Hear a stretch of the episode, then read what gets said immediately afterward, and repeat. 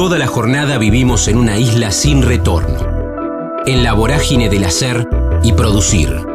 En el kilómetro cero del día tenemos más ganas de escuchar que de hablar. Ya fuimos patrios oyendo el himno. Ahora, animate a cruzar la frontera. Jairo, Cruz del Eje, Ferrocarril, escribiendo su autobiografía, celebrando 50 años con la música, Maestra Betty, dibujar y pintar, El Pastito. Estamos en la frontera, aquí en el aire de Radio Universidad, en AM 1390, hacia la provincia de Buenos Aires. También estamos hacia todo el mundo a través de la web, en el www.radiouniversidad.unlp.edu.ar, porque sentimos la radio. Quiero saludarlo. Primero voy a comentar una infidencia, porque en la previa le, le, interrumpí el momento de escritura, pero para charlar un rato y que venga, que venga La Plata con este llamado telefónico, porque lo más trascendente es que el próximo viernes 26 va a estar aquí en la capital de la provincia de Buenos Aires, en la emblemática sala del Coliseo Podestá, celebrando 50 años con la música. Estoy hablando de Jairo, es un placer y un honor charlar un rato en universidad. Jairo, Damián, ¿cómo andás? ¿Qué tal? ¿Cómo estás, Damián? Muy bien, muchas gracias. No, gracias a vos, te interrumpí y que estabas... No, no, por favor, no, no. Está que estoy repasando un, un libro que estoy escribiendo hace mucho tiempo y que está, prácticamente terminado. Pienso editar, no sé, tal vez, bueno, seguramente el año que viene, una autobiografía muy amplia, bastante grande. ¿Qué, Qué loco lo que pasa en la cabeza, Jairo, ¿no? Con esto, que, mira, vos lo marcabas recién, estás sentado a punto de terminar un libro, pero pasa que tenemos como un interruptor que cuando estamos en noviembre, los primeros días de diciembre, lo pateás para el año que viene. Sí, sí, sí, porque tengo tiempo, en realidad no. Cuando escribes una autobiografía, sí es una autobiografía real, quiero decir, no es un libro que redactás o que contás y que lo escribe otra persona, sino que lo escribís vos mismo como te están pasando cosas, estás haciendo, estás en actividad permanente, eh, siempre te pasan cosas y luego terminas nunca el libro, porque siempre tenés algo que agregar, así que estoy revisando justamente algunas de, de las cosas que he tenido que agregar. Claro, Claro, claro. Y cómo, no, no quiero, porque todavía ni siquiera está editado, pero me parece muy, muy atractivo comenzar por acá, ya que te tomamos en este tiempito escribiendo. ¿Cómo lo tenés pensado? ¿En una línea cronológica con algunos disparadores y momentos trascendentes o todavía eso no lo tenés resuelto? Mira, este, no, está resueltísimo. Está, es, un, es un libro que está escrito así, de modo cronológico.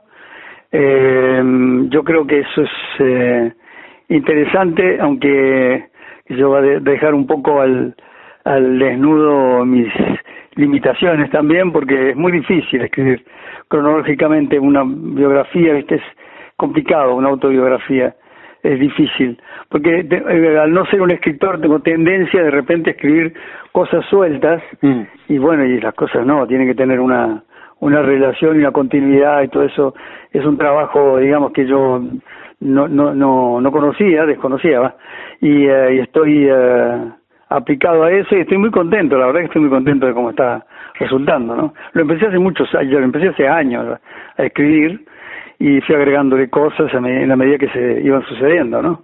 Claro, y a medida que pasa el tiempo, lo que vos marcabas, siguen sucediendo cosas. Sí, sí, sí. Lo que te deja en evidencia la falta de audacia, ¿viste? Para escribir, porque al no ser escritor eh, te pasa un poco eso, ¿no? no trato de, no, de, no, de no adjetivar demasiado, de no, de no cargar, de recargarlo, de no ser demasiado barroco y ese tipo de cosas. Que es lo que suele caer alguien que no es escritor y escribe por primera vez, ¿no? No, claro, pero además que, que te pones en el lugar, esa palabra que, que tanto se utiliza ahora, que es empatía, y también desde afuera todas las vidas son más sencillas. Entonces, vos decís el escritor. Bueno, después sentarte adelante de una compu con una lapicera Ahí verdaderamente vas, vas surfeando lo que le pasa a otras personas con otras actividades.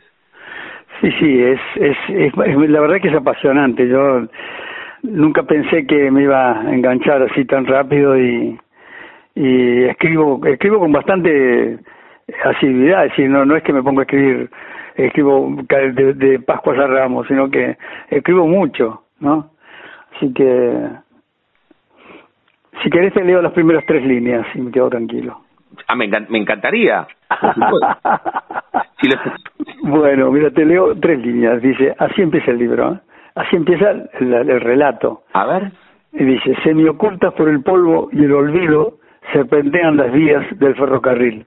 En otro tiempo, cuando los días salían a poco, esos rieles se entrelazaban para configurar una estrella, y la vida era un tren en marcha que derramaba sus ruidos de ahogado a lo largo y a lo ancho de un país robusto como una enciclopedia.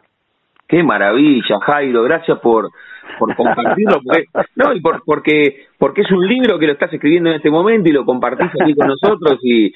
y... compartes cómo empieza, las primeras líneas. No, y, y, es, y es realmente espectacular. Ahora, quiero que quiero que nos metamos en, en la fecha de La Plata, pero para, para, para, tener, para tener ganas de escribir una autobiografía tiene que ver con un, con un Jairo que históricamente ha sido un, un lector voraz, un lector por etapas. ¿Cómo ha sido tu relación con, la lectura? la, lectura para mí es importantísima, leo, leo mucho, mucho y desde hace muchos años. Eh, yo creo que empecé a leer con, con frecuencia, digamos, y con cierta disciplina, digamos, a partir de, a finales de la adolescencia, ¿no? eh, entrar, yo bien entrada a la adolescencia. Y después ya no dejé de hacerlo nunca más, ¿no? Me apasionan las librerías, me apasiona entrar, hojear libros y todo eso. Me encanta descubrir actores, autores nuevos, gente va, a los que te llevan los libros que vas leyendo también muchas veces. Viste, Borges era un tipo, un buen orientador de, lectores, porque siempre sugería, viste, hablaba de otros autores y te llamaba la atención y vas y te interesas y vas y lees a los autores que te mencionó y y todo ese tipo de cosas. Me, me pasa con varios escritores, eso me ha pasado mucho y eso me ha llegado a leer distintos estilos de, escritores de distintos países y, eh, y a interesarme mucho sobre la literatura latinoamericana, sobre todo, que ha tenido una, un, un periodo de una riqueza extraordinaria, ¿no? Qué bueno, qué bueno. Estamos hablando con, con Jairo aquí en la frontera, tiene una enorme generosidad, comenzamos hablando que está escribiendo, nos leyó las primeras tres líneas de su autobiografía que pide pista, que pide ver la luz, la luz de las librerías. Hablando de, de escritores, el otro día me encontré, no sé, en una página de Facebook o en Twitter, en alguna red de Jairo, ¿puede ser? O, estoy confundido? Una foto que estás con María Elena Walsh y con Julio Cortázar. Ah, con Julio Cortázar, sí, sí. Uh, esa foto es del año 74, fíjate vos. O sea, yo tenía 25 años. Y ese día fue el cumpleaños de Marilena Walsh, un cumpleaños, ella cumplía 44 años. Y fue en París, y yo que no conocía París, fui, fuimos con mi mujer, que estábamos casados hacía, un poquito, pero ya teníamos un hijo. Dejamos al niño con los padres de Teresa, que eran madrileños, vivían en Madrid, y nos fuimos a París a pasar el cumpleaños con, con María Elena y yo hinchaba con, con Cortázar, ¿viste? porque era fanático de Cortázar, entonces le decía a ella, María Elena, y a, la gente de, de la casa donde vivía, donde estaba parando María Elena, que yo soñaba con encontrarme con Cortázar o con algunos de los personajes de Cortázar en las calles que mencionaba en Rayuela o en algunos de sus libros, este, deliraba, ¿viste? Y entonces no contaba yo con que Pepe Fernández, que era el, anfitrión, digamos, el, el dueño de la casa donde paraba Pepe, eh, digo, María Elena, eh, lo conocía mucho a Cortázar. Y la noche, la tarde, esa noche que nos juntamos todos, eh, para festejar el cumpleaños de María Elena, lo invitó y Cortázar vino. De ese día es la foto qué maravilla, qué, qué buen momento, ¿no? Porque porque también lo que soñabas se cristalizó y... Sí, sí, aparte me, me, hicieron una jugarreta porque eh, como yo hinchaba mucho con Cortázar, eh, cuando tocó el timbre, Cortázar, yo no sabía que era él, no tocó el timbre, porque el timbre no funcionaba, me acuerdo, golpeó con los dedos la puerta de un departamento y, y todos me dijeron, Jairo, anda a abrir. Así que yo me sorprendí y dije, ¿qué pasa, no? Mm. ¿Por qué me dicen a mí que vaya a abrir la puerta? Todos, mi mujer, María Elena, Pepe, todos. Fui a abrir la puerta y ahí estaba Cortázar, ¿no? fue, me quedé sin, sin palabras, no podía hablar. Le tuvieron que explicar, los confabulados que estaban atrás, le tuvieron que explicar que, que, que, bueno, cuál era la situación, que yo admiraba mucho y que si bueno, un encantador, un tipo encantador Cortázar estamos disfrutando esta, esta charla, siempre Jairo lo presento de esta manera, como charlas, más como entrevistas, esta charla, porque se van abriendo las, las, las palabras, las oraciones, en una copa frondosa que tiene que ver, sí, con una excusa, el disparador es que el próximo viernes vas a estar en la ciudad de La Plata. Ahora comienzo con esto porque bueno. te, iba, te iba a marcar eso, ¿qué, ¿qué sentís por la sala de Coliseo Podestá, que es emblemática para el teatro de la Argentina? Pero además, perdón por la jactancia, pero no, no, no, no, se me, no se me ocurre de casualidad, sino hablando con ustedes los artistas, los músicos, los actores, las actrices, que cuentan que en la ciudad de La Plata hay como, como una atmósfera especial, porque es un polo cultural. ¿Le pones la rúbrica abajo o, o cada, cada lugar es especial? Bueno, no, yo por supuesto que uno intenta hacer siempre las cosas al máximo nivel en cualquier lado. Lo que pasa es que hay lugares que son mágicos, que tienen por su historia, por su trascendencia, por lo que sea, evidentemente tienen algo especial. Y el, el, el Coliseo Podestá tiene ese algo especial, porque es un teatro de artistas, ¿viste? Es un, es un teatro creado y eh, por, por artistas, entonces eh, eso juega, juega un papel especial también, hace que uno se predisponga de otra manera, ¿no? Y siempre que he ido a cantar ahí, casi siempre lo he hecho cada vez que he ido a La Plata, en ese teatro, eh, he tenido experiencias extraordinarias, ¿no? Muy bonitas. Qué bueno. Ahora, recién hablábamos del Coliseo porque el próximo viernes 26 de noviembre vas a estar aquí en la ciudad de La Plata, en el Coliseo. ¿Te acordás la primera vez que viniste a La Plata? ¿Fue al Coliseo? ¿Fue otro lugar? Hace un montón de años, hace muchos, muchos años, no, no recuerdo exactamente, no va con exactitud, pero sí fue antes de la remodelación, o sea que evidentemente va a remodelación, de las refacciones que se hicieron, que estuvo cerrado un tiempito, y eh, sí, fue antes, o sea que fue hace un montón de tiempo en realidad, ¿no? Pero lo he conocido de las dos maneras y bueno, es un lugar mágico, me encanta. Me encanta, me encanta. Y aparte es un lugar, esto, la última vez que estuve ahí vinieron a verme amigos míos desde el lugar donde nací de Cruz del Eje. Uh. Les había hablado del lugar y vinieron a, para, para verme cantar ahí, querían verme. Y vinieron cinco amigos míos de Cruz del Eje para verme cantar en el Coliseo Podestá. ¿Cuántos, ¿Cuántos kilómetros tenemos de Cruz del Eje a, a La Plata? Bastante. Uf, tenemos algo así como mil y pico. Mil, a ver, eh, 850, no, 900 y pico. Qué sensación, ¿no, Jairo? Porque eh, tampoco me aferro a esa, a esa frase de eh, las personas que más te conocen son las, pero, pero tus amigos lo, tomaron como una enorme aventura y estuvieron ahí en la platea y, también para vos, por eso un, un, un show y una, y una presentación especial. Sí, claro, bueno, son amigos, son amigos muy fieles, me siguen mucho a, a, a esta gira han ido, eh, estuvieron en, eh, conmigo en Tucumán, estuvieron en, en Salta, en Jujuy. Me van a ver, viste, se, se, van, se juntan, dicen, vamos a, vamos, nos juntamos y, ahí nos vemos y charlamos. No tenemos más, demasiadas oportunidades de encontrarnos tampoco, ¿no? Entonces aprovechan y viajan y lo que sea. No te digo nada, cuando voy a Córdoba, por supuesto, están siempre ahí, ¿no? Y bueno, nos escribimos con mucha frecuencia y son amigos de muchos años y a los que quiero mucho es un buen mensaje también para, para la vida, Jairo, ese, eh, porque da la sensación que siempre tenemos mañana, ¿no? Y si no la semana que viene y la próxima fecha, y también la pandemia no, tal vez nos hizo resignificar algunos conceptos. Tu grupo de amigos dice nos juntamos y nos juntamos, porque tal vez no tengamos mañana, ¿no? Y, y sí, vos sabés que, bueno, la pandemia, el único, el único lugar al que salí, al que fui, después de varios meses, de bastantes meses de pandemia, y cuando una primera apertura que hubo que se podía viajar de una provincia a la otra y demás fue a, a Cruz de Eje, al lugar donde yo nací.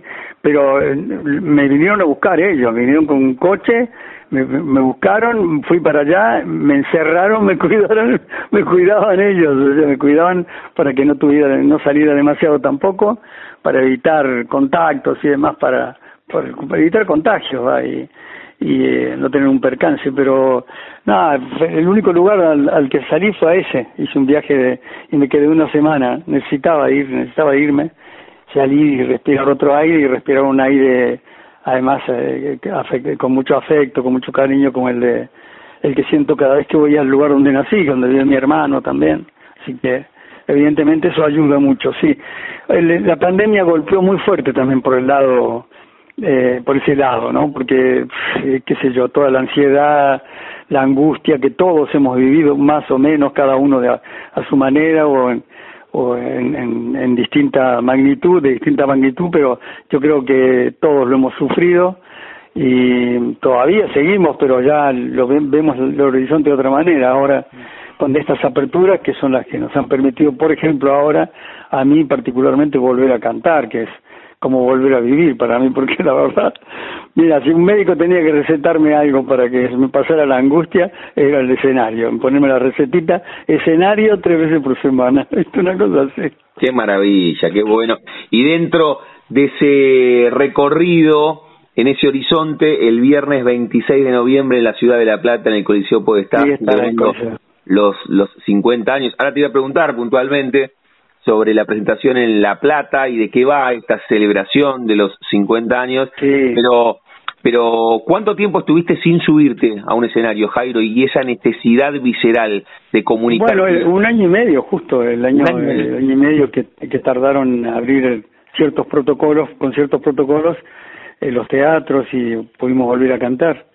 Y en realidad yo tenía programada esta gira para el año pasado, para el año para el 2020, que fue cuando se declaró la pandemia justo en marzo, yo había hecho una actuación que iba a ser, se suponía que esa sería la, la, primera actuación, digamos, de, de, la gira, que fue en el Teatro Colón, acá en Buenos Aires, con una orquesta sinfónica, imagínate, fue inolvidable como actuación, pero se quedó en, en, en una actuación solitaria, digamos, no tuvo continuidad porque eh, enseguida se declaró la pandemia 10 días después o 15 días después. Así que toda la, gira tuvo que ser reprogramada, eh, distinta a lo mejor pues, en cuanto a las, a las fechas en las ciudades y demás, pero eh, hemos retomado, digamos, la, la dirección que habíamos pensado tomar cuando decidimos celebrar de alguna manera los 50 años de música, ¿no? ¿Y cómo hiciste para seleccionar lo que cantás en 50 años de música. ¿Tuviste ah, que, fue, fue difícil ese, ese encuentro con vos mismo y con el espejo de decir, che, esta la dejo afuera. ¿Es bravo eso? no, no, no es bravo, es imposible. es imposible, es imposible porque en 50 años, imagínate, eh, una carrera tan prolongada se va acumulando repertorio, ¿viste? Y yo, aparte es una carrera continua, es decir, no, no ha tenido interrupción ninguna hasta la pandemia esta ha sido la interrupción más grande que he tenido, ¿no? Pero que hasta hasta entonces no ha habido ninguna interrupción y todo se desarrolló con mucha fluidez, es decir, en lo que respecta a las grabaciones de los discos, representaciones y demás. Entonces se va acumulando mucho repertorio a medida que se la incorpora con la llegada de nuevos discos y demás. Y, eh, y bueno, he tenido, hemos tenido que elegir, hemos tenido que elegir con la producción, con todo, canciones que de alguna manera hubieran marcado la trayectoria, de, canciones que hubieran sido, qué sé yo, como algo así como, no sé, bisagras, ¿no? Eh, dentro de la carrera, que me, me permitieron llegar a, a cantar en otros países, en fin, ese tipo de cosas. O sea, detalles muy personales pero que fueron importantes para mí. Cuando celebras una cosa así, tenés que celebrarlo de esa manera, porque si no, es imposible, si vas a elegir decir, no, por esto tendría que cantarlo porque la gente la conoce mucho, y sí, pero eh, no tiene nada que ver con el resto, o le quitaría cohesión o, o qué sé yo, coherencia al, al, al recital, en fin, hay que tener en cuenta muchos detalles. Un espectáculo es muy difícil de montar ya de por sí, un espectáculo de esta naturaleza mucho más todavía, ¿no?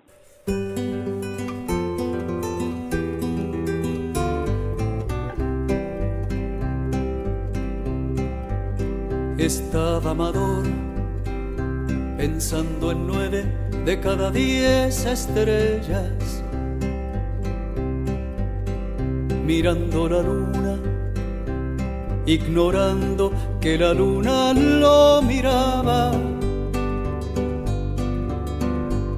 Cuando supo por aquel viento que le paró los pelos del alma, que había llegado la tristeza, que había llegado la tristeza, la del pájaro enjaulado, la patrona de los enanos, la que nunca tuvo novio. Que había llegado la tristeza, la tristeza que él nunca había conocido con sus labios filosos, sus tules que flotaban y un jazmín peludo entre los ojos. Vengo a buscarte, vengo a peinarte con sangre, vengo a medirte la sombra, a sentarme en tus rodillas Voy a clavarte cien gritos, amador, y no pidas una sola miel, y ahora en adelante. Pero al verla tan flaquita, tan hermana de la muerte, Amador le pasó un beso por su pecho sin pechos la palpo de pubis, la puso de espaldas al infierno. Le apartó las golondrinas de la frente, le dijo voy a meterme en tu corazón. Y la voz de Amador se movía con la ternura de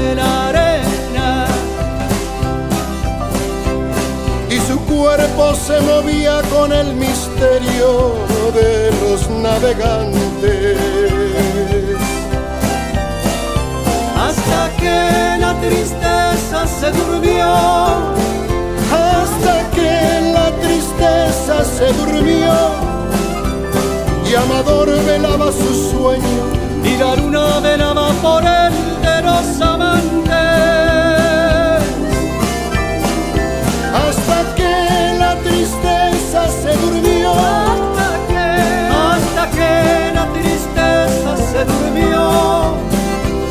Y Amador velaba su sueño. Y la luna velaba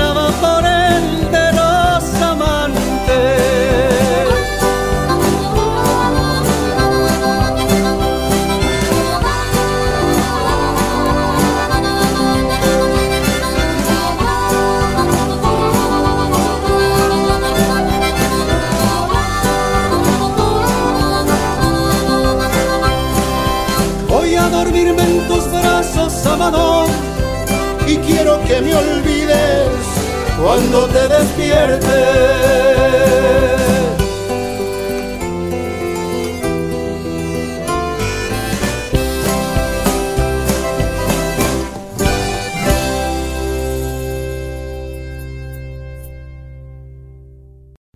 Elaboración de pastas frescas y pizzas para hornear, El Banquete. Somos un clásico en la ciudad desde hace 15 años. Hacenos tu pedido al 221-554-2004. Encontranos también en Instagram, El Banquete.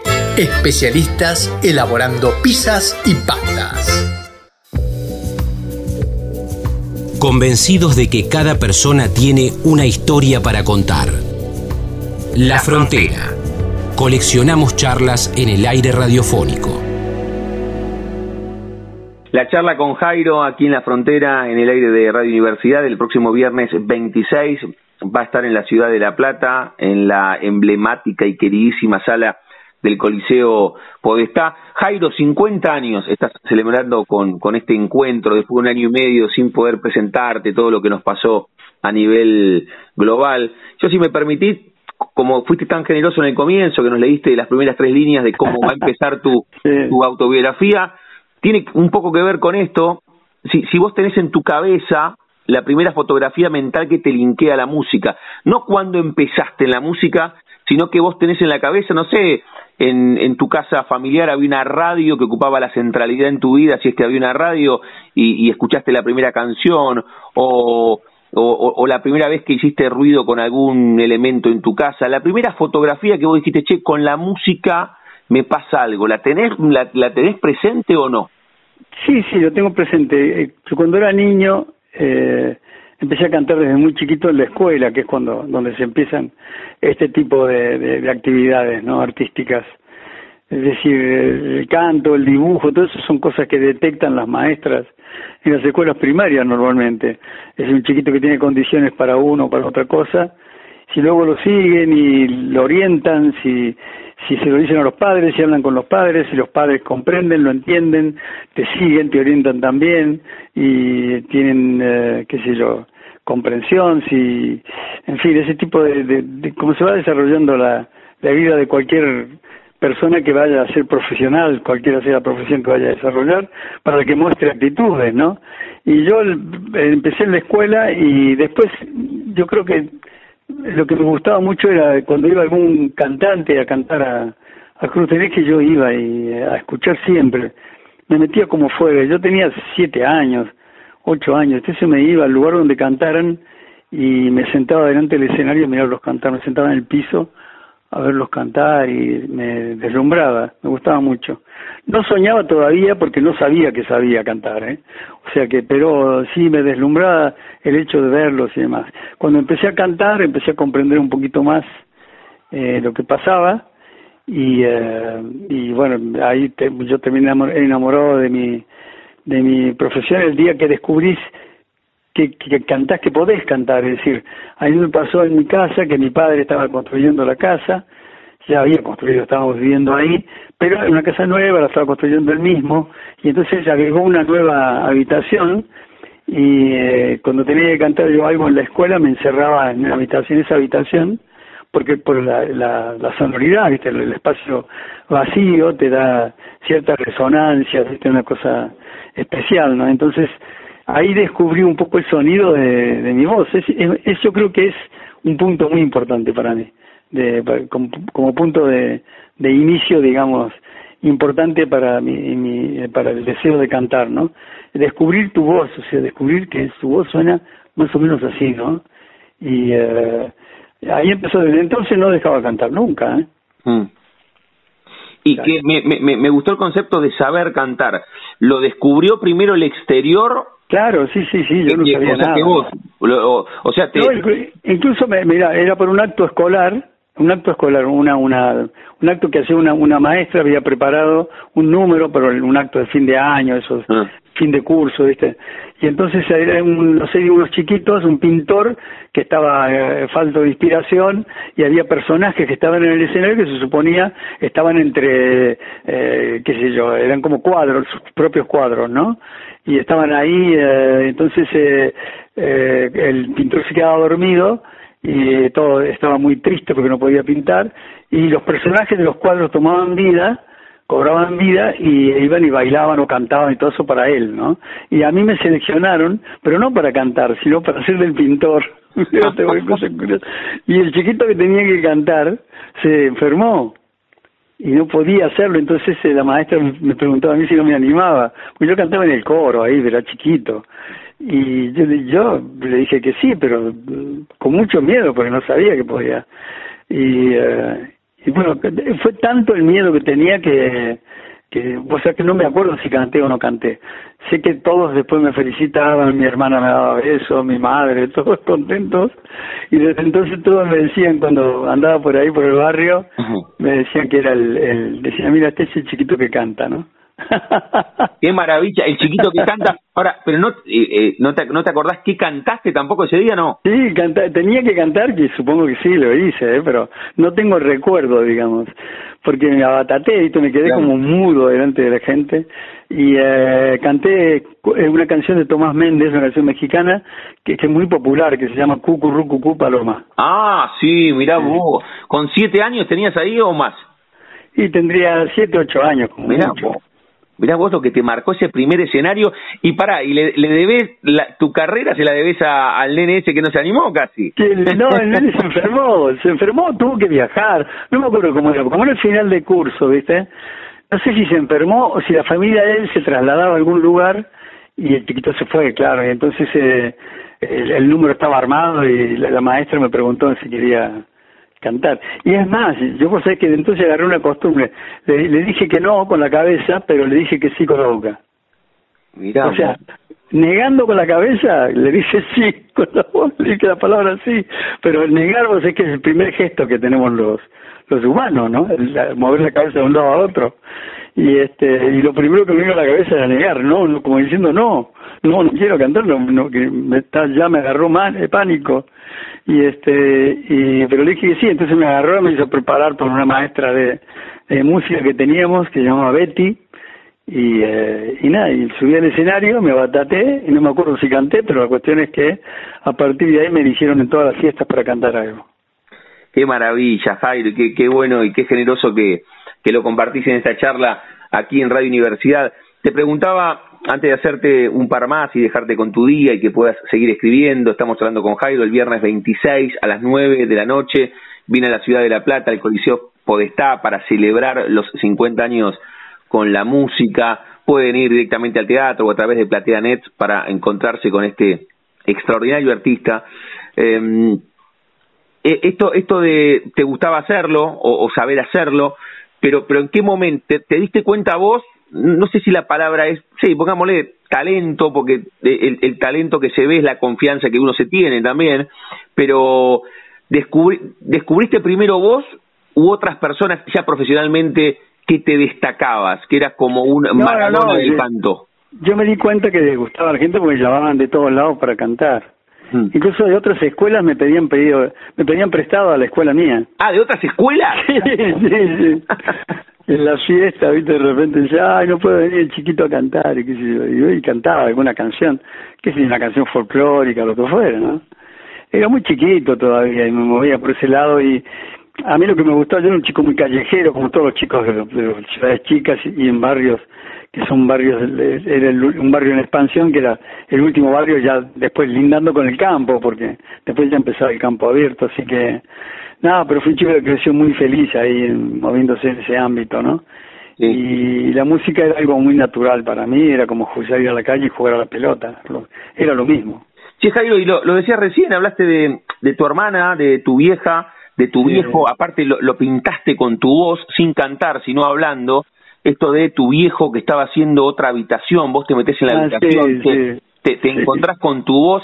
¿Qué, qué, ¿Qué primer reflejo tuvieron ellos ante tu visceral amor hacia la música? Porque la música, como el arte, tiene mucho de incertidumbre, ¿no? De, no, por supuesto, sí. Además, los padres no piensan en, en que vas a van a tener un hijo artista justamente por eso. No, quiere que sea médico o abogado, claro. Claro, porque además no había ningún antecedente, no había ningún precedente, no había nadie en la familia que hubiera sido artista, cantante o lo que fuera, ¿no? Eh, entonces, eh, no, primero le gustó mucho, se entusiasmaban porque veían que le gustaba a los demás cómo cantaba y demás, ¿no? Así que no, ellos me alentaron siempre. Fue, fue yo creo que fue muy importante. Para mí eso fue bueno, importante. Fue clave, por supuesto, contar con la confianza de ellos.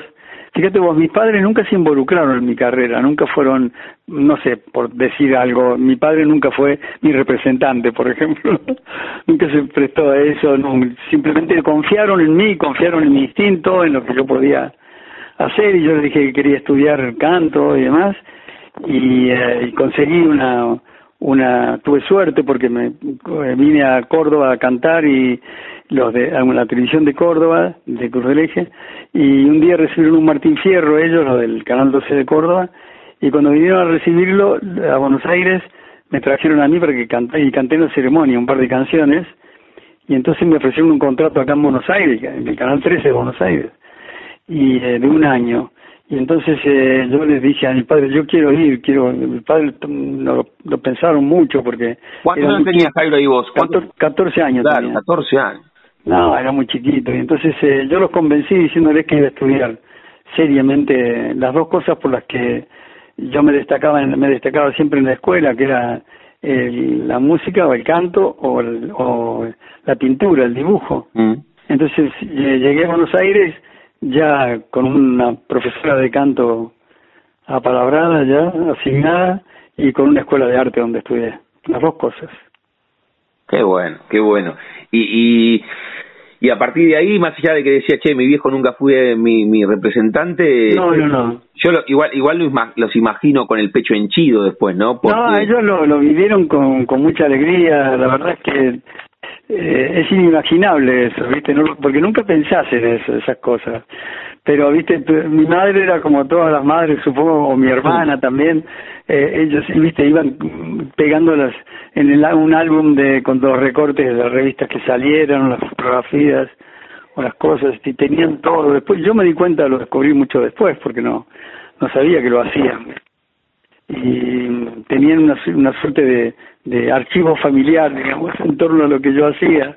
Así que, no sé, es una muestra también de, de que estaban conmigo permanentemente, que pensaban en mí y demás, ¿no? Como yo lo hacía también, con, con cierta nostalgia, además, porque yo me fui, la verdad, a los 14 años de mi casa y, y te digo que no se lo aconsejaría a nadie porque fueron años muy duros para mí, muy difíciles, porque no estás saliendo de la niñez casi, ¿no? Estás entrando en la adolescencia y con todo lo que eso conlleva, porque es muy complicado para un chico joven. Buenos Aires es una ciudad, con todas las grandes ciudades, que te, te devora, ¿viste? Te come vivo, es muy difícil. Ahora también eh, Cruz del Eje, con, con ese primer acto, a los siete o a los ocho años, en la calle te decían el niño que canta, te pedían de los colegios, como que también igual ese, ese primer comienzo, Jairo, fue fue importante porque te fue te fuiste, o sea, vos te fuiste acostumbrando al reconocimiento. Claro, sí, fue, muy orientadora, sí, sí, muy orientadora. El comentario él me orientaba un poco, me, me mostraba un poco el camino, aún sin, eh, aunque, aunque de manera inconsciente te estaba mostrando un poco el camino, que si mi madre se llamaba Esther, ¿no? Ah. Entonces iba a un lugar, me mandaban a comprar, qué sé yo, algo al almacén, lo que fuera iba y entonces eh, uno una vecina que estaba por ahí le decía, ah, este es el chiquito de Esther. Dice, ¿cuál? ¿El chiquito que canta? Sí. es un comentario muy común. Qué maravilla. Y ahora decías, nadie en tu familia, tus tu viejos que hacían. Nunca, nadie, no. Cuando, vos, Eras, cuando eh, vos eras pibe ahí en Cruz del Eje, ¿tus viejos qué hacían? ¿De, de, qué laburaban? Mi padre era ferroviario, trabajaba en el depósito locomotora del ferrocarril. Claro, sí, Toda su vida, hay más de 40 años, ¿no?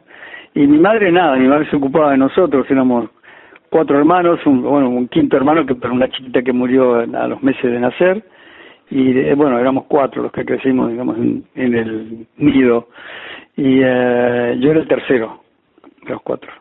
Que, que, que cierre ahí, ¿no? Tu viejo ferroviario, la música, tu comienzo del libro que nos leíste en el comienzo, con, con la metáfora del ferrocarril, del tren. Claro, porque el libro empieza contando toda la historia de la historia de mi padre trabajando en el ferrocarril, ¿no? Sí. Y, y vos siempre en el mundo en el mundo artístico, o sea, nunca no tuviste tiempo de pensar si además del mundo artístico, la música y la pintura las englobo en el mundo artístico, te gustaba otra actividad. A mí siempre me gusta preguntar el artista gigantesco que vos sos, ¿a quién le ganó? Porque a veces adentro tuyo podía haber un potencial futbolista o alguien que se dedicase eh, al, a, algún otro deporte o alguna carrera más tradicional, como te decía claro. abogacía o, o medicina. claro, claro. Lo, lo, lo normal en una familia de clase media en Córdoba, en la provincia de Córdoba, es que los chicos terminan la escuela secundaria y se van a estudiar a Córdoba a la, a la universidad, una carrera o una, licenciatura o lo que fuera, pero difícilmente se, se quedan en Cruz del Eje a menos que decidan no estudiar o que tengan que trabajar o que necesiten de su colaboración también en la parte económica, en la casa, la familia y demás, ¿no? Pero normalmente el camino es ese. O sea que seguramente no hubiera estado, eh, en el camino ese no hubiera estado la música no hubiera estado el arte en general, ¿no? Hubiera seguido el arte, pero de otra manera, de una forma más este aficionado. Como, como hobby, como hobby, claro. O como hobby, ¿no? Yo recuerdo que eh, cuando era chiquito que cantaba, tenía 12 años, 11 años y demás, y seguía cantando en todos lados, sobre todo en las escuelas y demás, y hacían algún concurso de dibujo, de pintura o lo que fuera, había una escuela de Bellas Artes, hay una escuela de Bellas Artes en Cruz del Eje, y, la, y los profesores o profesoras de la Escuela de Bellas Artes me decían que yo no tenía que cantar, que estaba equivocado, que tenía que ir a la Escuela de Bellas Artes.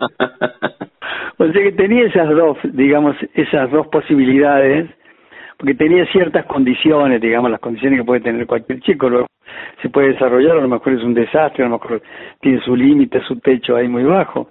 Pero bueno, depende también de las oportunidades que vayan surgiendo y las oportunidades me fueron llevando a la hacia la música. La música es mi profesión, pero la, pintura sigue siendo mi pasión, o sea, que es una pasión muy, muy parecida, que se ha desarrollado de forma paralela con la música, pero que por supuesto siempre se ha quedado un poco a la sombra, pero eh, tengo pinto mucho y dibujo mucho. ¿Potrero tenías cerca de tu casa ahí en, Cruz del Eje, no? ¿Cómo? ¿Potrero tenías cerca? Sí, tenía una canchita, cerquita una canchita a la que llamábamos el pastito. El pastito. Sí, y estaba a 100 metros, a 120 metros de mi casa más o menos. Jugábamos todos los días a la pelota, bueno, jugábamos ahí o jugábamos en la calle. Pero si no, ahí cuando jugábamos siempre era los sábados. Y eh, porque eran partidos que venía un equipo de otro barrio y jugábamos, ¿no? Y vos sé que me, pasó una cosa extraordinaria con amigos míos, hablando de los amigos al principio. Una vez, cuando la primera vez que volví de un viaje de España, habían pasado dos años desde que me fui, me había ido y no había vuelto a Argentina. Y llegué a Cruz del Eje y eh, fui a la casa de mis padres estaba comiendo, era un sábado, y estaba comiendo con ellos y lo estaba poniendo al día, digamos, de lo que, de lo que estaba haciendo en España en ese momento, y entró uno de mis amigos, eh, abrió la puerta uno de mis amigos, eh, vino donde estábamos nosotros comiendo, y cuando me vio no me preguntó cómo me iba, ni me dijo hola, ¿cómo estás? Ni me saludó, ni nada. Me dijo, ¿y vas a venir o no vas a venir? No. A jugar la pelota. Qué maravilla. No, pero esa fotografía, claro, porque las giras, los premios, el canto, tu vocación, ahora vos seguías siendo el pibe que jugabas con ellos cuando tenías 8, 9, 10 y 11 Exactamente, para ellos es exactamente eso, claro. afortunadamente. Afortunadamente. claro. esa, esa, o sea, entraron, entró, vas a venir a jugar, es espectacular. Sí. ¿vas a venir o no vas a venir? Me dijo. espectacular. Nunca me voy a olvidar. Increíble, increíble. Qué bueno. Y cuando, y cuando, cuando volvés a Cruz del Eje, eh, ¿es, es esta misma barra de amigos que tenés? ¿Alguno? Eh, ¿Son los sí, quedan varios, aunque algunos se han ido. Mm. Eh, algunos se fueron a vivir a otros lados. Unos cerca siempre. Algunos viven, hay uno que vive en Quilpo, que está cerca de Cruz del Eje. Otro se fue a vivir a Córdoba. Los, que más lejos se fueron, se fueron a Córdoba. Pero eso lo veo cuando voy a Córdoba también, porque cuando voy a actuar ven mi nombre y se largan, ¿no? Qué lindo homenaje que le hicimos sin proponérnoslo a la amistad, que es un poco el dialecto favorito. Lo, lo circunscribo acá, de, de los argentinos, ¿no? Esto de abrir la puerta, como vos decís, venís a jugar, el asado, la tertulia, el, el, contar las mismas historias, porque cuando te juntás con tu grupo de amigos son las mismas historias, pero te reís de lo mismo. No, no, yo, aparte los, estos son tremendos, son muy, es muy graciosos. Y los cordobeses tienen son esa impronta, son muy graciosos, como hablan y cómo cuentan las cosas, son, son muy rápidos. Y por ahí tienen salidas extraordinarias, ¿no? Te morís de risa conmigo tienen una, yo tengo una relación con ellos muy, muy natural y siguen mi carrera, ¿eh? les gusta la canción, me hablan de las canciones que canto, cuáles les gustan, esto, lo otro, pero lo dicen con mucha naturalidad, ¿no? Sí, qué sé yo, son amigos sobre todo, ¿no? Antes de hacerte, la, antes de hacerte la última, Jairo, porque me quedé con lo que dijiste de la pintura, sí. de, del dibujo, en, en ningún momento internamente es intraarte también, pero, pero el, el pintor no le, no le ganó en algún momento al músico o siempre lo tuviste bastante claro. Bueno, sí, justo antes de irme a España trabajaba como ilustrador, mm. trabajaba para, trabajaba, mira, para dos agencias de publicidad y para una compañía de discos. Y trabajaba freelance, o sea, trabajaba en mi casa, es un trabajo muy bonito, muy cómodo y muy bonito tenía todo lo, lo que era necesario en una habitación que alquilaba en una casa en Buenos Aires y yo tenía 19 años, 18, 19 años y cuando me ofrecieron grabar mi primer disco en, en España y me fui y ahí ya pasó al frente la música para siempre, ¿no? La charla con Jairo aquí en la frontera, en el aire de Radio Universidad, el disparador, la excusa fue que el próximo viernes 26 nos engalana a los platenses con su arribo al Coliseo Podestá, celebrando sus 50 años con la música. Pueden sacar los tickets directamente en el Coliseo o si no a través de PlateaNet. Jairo, cerramos cada una de las charlas jugando con el nombre de nuestro envío. A, todos y a todas les pregunto si tienen un momento frontera en sus vidas, que no se refiere a un lugar geográfico, sino un momento eh, rupturista, bisagra, decisivo, que puede ser personal o profesional, ese acto donde un compañerito tuyo se enfermó y no pudo ir y vos te subiste, algún viaje, eh, algo más personal, qué sé yo, la, la paternidad, eh, algún disco muy, muy puntual, ahora la superación de la, de la pandemia y ese primer show post-pandémico, un momento frontera. ¿Vos podés elegir uno en tu vida? Es difícil, pero tal vez digas este. Mira, es complicado, pero eh, yo creo que el momento más, más fuerte que, que algo, lo más fuerte que me ha pasado hasta ahora en mi vida ha sido quedarme solo, porque hace tres meses y medio falleció mi esposa. Y creo que eh, ahí sí se abrió una frontera y estoy entrando en otro, en otro, en un plano diferente, digamos, y con una ausencia muy notoria. Así que eh, creo que es el momento más importante. Sí, lo, lo, lo transitas igual como tiene que ser, ¿no? Con, con valentía y con proyectos. Esto sí, de... es, es, es, la única manera en que se puede hacer, me parece. Si no, es una tristeza demasiado profunda que te, te come, si no. Bueno, a darle con la música y con ese libro, ya estoy ansioso por leerlo. Jairo, ¿cómo, cómo cerramos esta charla? Mira, me contabas hace un rato que fue muy difícil seleccionar el repertorio para, para el show de los 50 años. Ahora, ahora va a ser más difícil porque yo te iba a pedir que elijas una sola canción para que escuchemos en Radio Universidad, que te escuchemos a vos. Ah, bueno, pongan una canción que una canción que no es mía, pero que fue, fui el primero en cantarla, por supuesto fue escrita para mí. Una canción que, eh, aunque yo no la he escrito sí, es una suerte de autobiografía, aunque la letra la haya escrito Horacio Ferrer, eh, la, la, canción habla de mí, habla de un trovador, habla del trovador en cuestión soy yo, le escribieron Horacio Ferrer y Astor Piazzolla para mí, se llama Milonga del Trovador. Jairo, muchísimas gracias por este rato, eh. fuiste muy generoso con las anécdotas, con el tiempo. Fue, fue, un enorme placer esta charla contigo. Muchas gracias, eh, muchas gracias, gracias por la llamada. Y nos vemos ahí en el Coliseo Podestal el 26. Pero por supuesto va a ser un placer recibirte y, y oírte. Sos un tipo que emociona con tu arte y, y muchísimas gracias. Gracias, eh, abrazo grandote. Chau, chau. Chao, chao.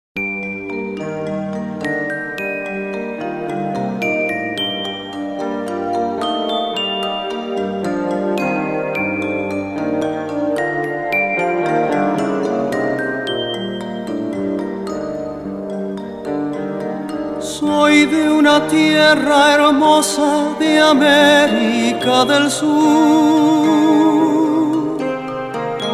en mezcla gaucha de indio con español, de piel y voz morochas, bien mi guitarra. Que al mundo van las coplas y me fui yo. Con un rumor de nido volaban tras de mí aquellos pañuelitos en la estación. Pero soy peregrino y a mi nostalgia canto así en la oreja del corazón.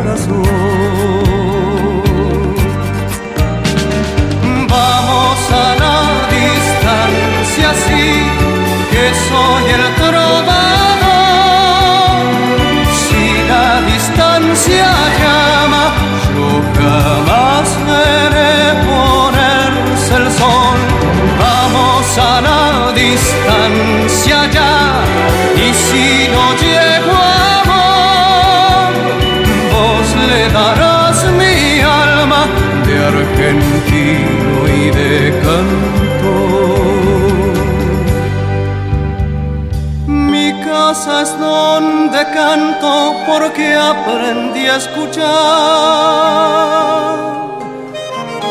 la voz de Dios que afina en cualquier lugar ecos que hay en las plazas y en las cocinas. al borde de una cuna y atrás del mar. Si en esta andanza un día me espera la vejez, ya mi niñez le hará la segunda voz. Y al fin con dos gargantas a mi agonía. Le cantaré en la oreja del corazón. Vamos a la distancia, sí, que soy el trovador.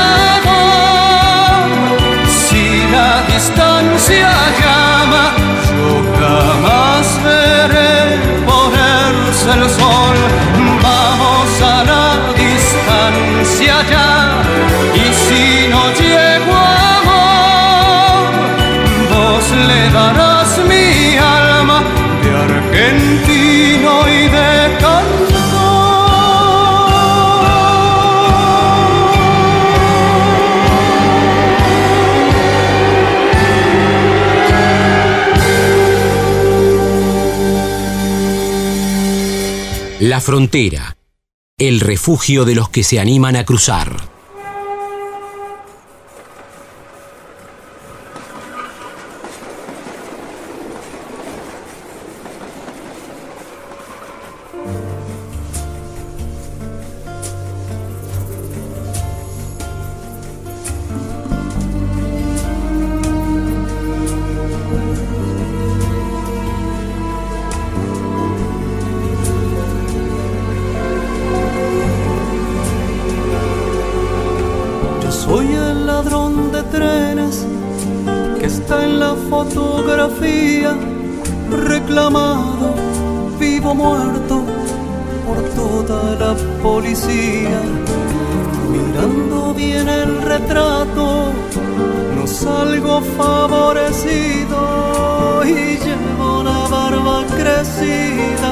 Parezco un hombre jodido no crean lo que están viendo y vayan a preguntar.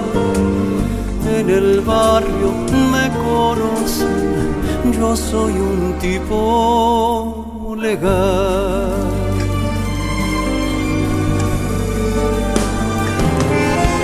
Mi abuelo, mi padre y yo, fuimos ferroviarios, pero pararon los trenes porque eran deficitarios. No se anduvieron con vueltas, dejaron todo desierto. El Mitre quedó vacío y el Belgrano medio muerto. Es lo que hace un ferroviario cuando le quitan el tren primero se vuelve loco, después empieza a beber.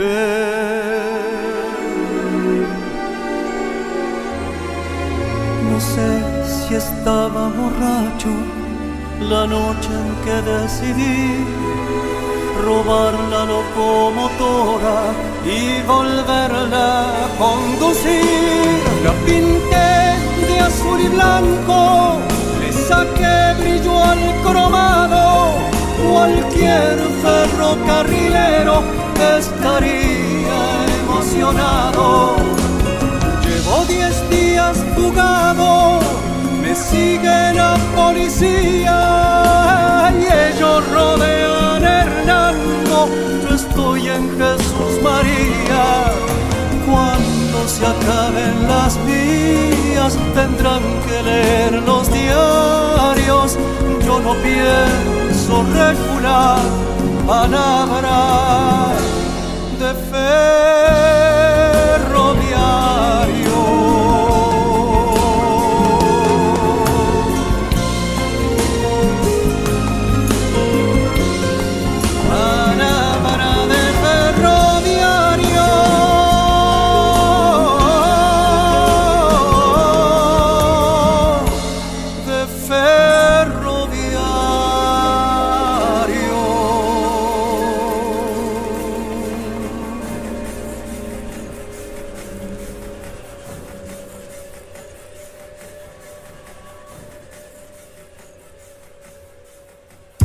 Pasaporte en mano.